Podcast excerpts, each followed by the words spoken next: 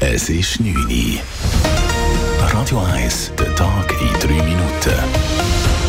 Mit der Elena Wagen, guten Abend.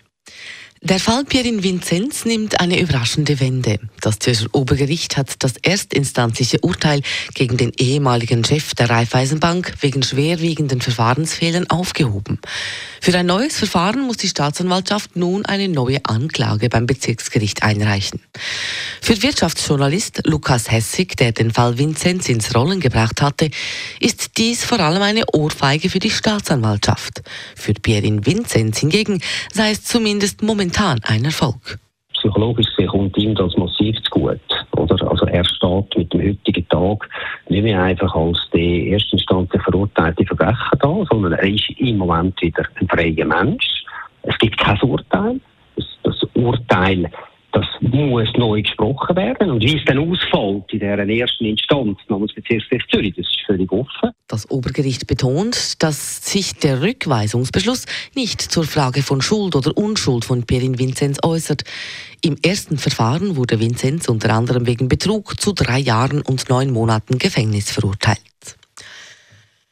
Der Bund will strenger gegen straffällige Asylsuchende vorgehen. Auch Maßnahmen wie die Administrativhaft sollen mehr ausgeschöpft werden. Das hat Bundesrat Beat Jans heute bei einem Besuch im Asylzentrum Chiasso angekündigt. Die dortigen Zustände sorgten bereits mehrmals für Schlagzeilen.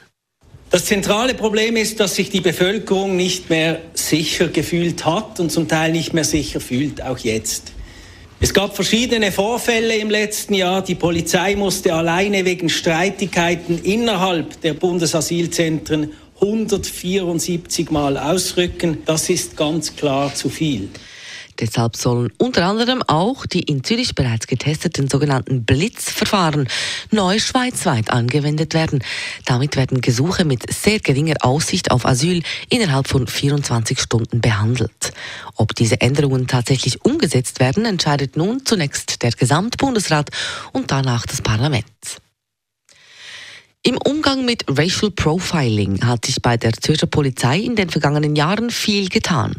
Heute wurde bekannt, dass der Europäische Gerichtshof für Menschenrechte die Schweiz wegen Diskriminierung rügt. Hintergrund ist ein Fall von sogenanntem Racial Profiling bei einer Personenkontrolle im Hauptbahnhof Zürich 2015. Die Schweiz habe damit gegen die Europäische Menschenrechtskonvention verstoßen. Dieses Urteil zeige, dass es Racial Profiling gebe. Allerdings sei seither bei der Stadtpolizei viel passiert.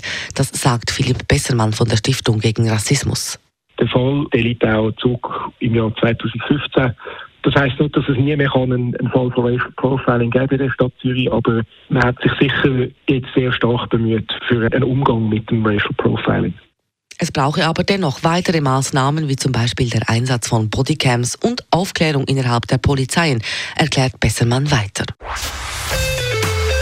Radio 1 Wetter. Ähnlich wie schon heute gibt es auch morgen einen Sonne-Wolkenmix und es bleibt trocken bei 11 bis 12 Grad. Das war der Tag in 3 Minuten.